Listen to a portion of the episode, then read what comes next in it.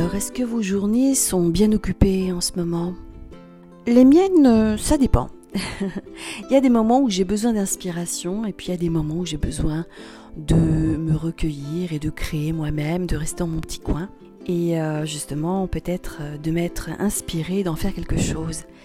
Alors c'est de ça dont j'ai envie de vous parler aujourd'hui, de l'inspiration. Je suis Béatrice Gomez, fondatrice de chebosseureux.com et je suis coach en évolution professionnelle. Alors justement, si vous avez envie dans votre vie professionnelle d'agrémenter hum, de créativité euh, votre activité, eh bien euh, l'inspiration euh, est bien utile.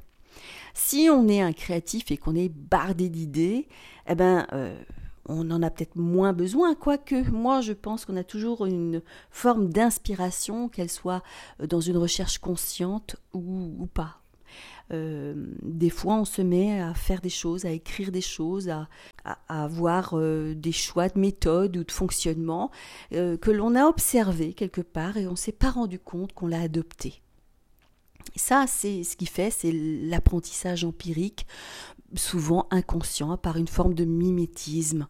Alors, euh, cette inspiration, euh, elle est aujourd'hui un petit peu différente. Pourquoi? Parce qu'on est chez soi, soit on travaille à la maison, hein, à distance, en télétravail, soit, euh, on ne travaille pas, hein, et puis c'est l'occasion de bah, d'être un petit peu bah, sur des séries télé, des émissions, des sites internet, euh, lire des articles, lire des livres.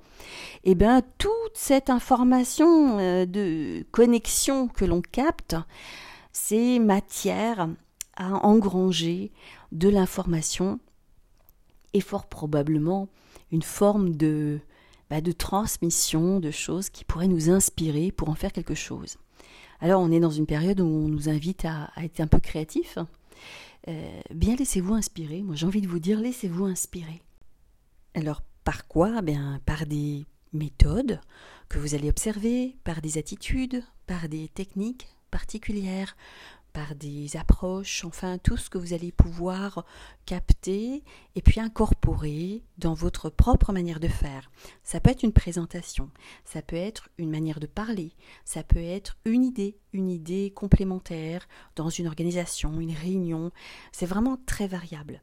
Il y a beaucoup de choses comme ça qui peuvent alimenter et agrémenter et améliorer considérablement euh, avec le temps euh, des tas de choses que vous faites aujourd'hui parce que vous voyez à l'extérieur de, des bonnes pratiques, des bonnes idées, et donc des bonnes idées inspirantes. Donc laissez-vous inspirer. Empruntez chez l'autre, euh, et emprunter sans le copier, sans le plagier, sans le mimer de manière exagérée. Euh, s'inspirer, c'est vraiment prendre une partie, une substance de ce que bah, l'opportunité vous offre, ce que vous voyez, ce que vous entendez, ce que vous lisez, ce que vous découvrez, Essayez de le transformer à votre façon de le faire vôtre, de l'agrémenter de votre couleur, de votre pâte, et d'avoir votre propre résultat créatif derrière. Il faut savoir doser cette notion d'inspiration. Est-ce que je m'inspire ou est-ce que j'aspire tout et puis je fais du copier-coller? Trouvez votre limite, bien entendu. Je vous inviterai plutôt à aller jouer sur le dosage et d'aller chercher la notion d'inspiration. Mais je vous invite surtout à accueillir tout ce qui se présente autour de vous, à être observateur, à être curieux, à ouvrir votre regard, votre, à être alerte hein, un petit peu sur ce qui se passe autour. Et puis, euh, devant l'inspiration, je vais vous inviter aussi à faire attention à ne pas être trop aspiré aussi dans l'autre sens, c'est-à-dire à vous laisser envahir par ce qui fait, se fait euh, à l'extérieur, à être scotché sur euh, quelqu'un, ce qu'il fait, ce qu'elle fait, ce que l'autre propose, et d'en oublier vos propres créations, d'en oublier cette possibilité que vous avez vous-même d'être un acteur, un créateur. Et, de là, j'ai envie de vous amener à réfléchir et à regarder aussi euh, l'autre effet que peut avoir euh, cette euh, capture d'informations autour de soi, c'est de ne pas se comparer.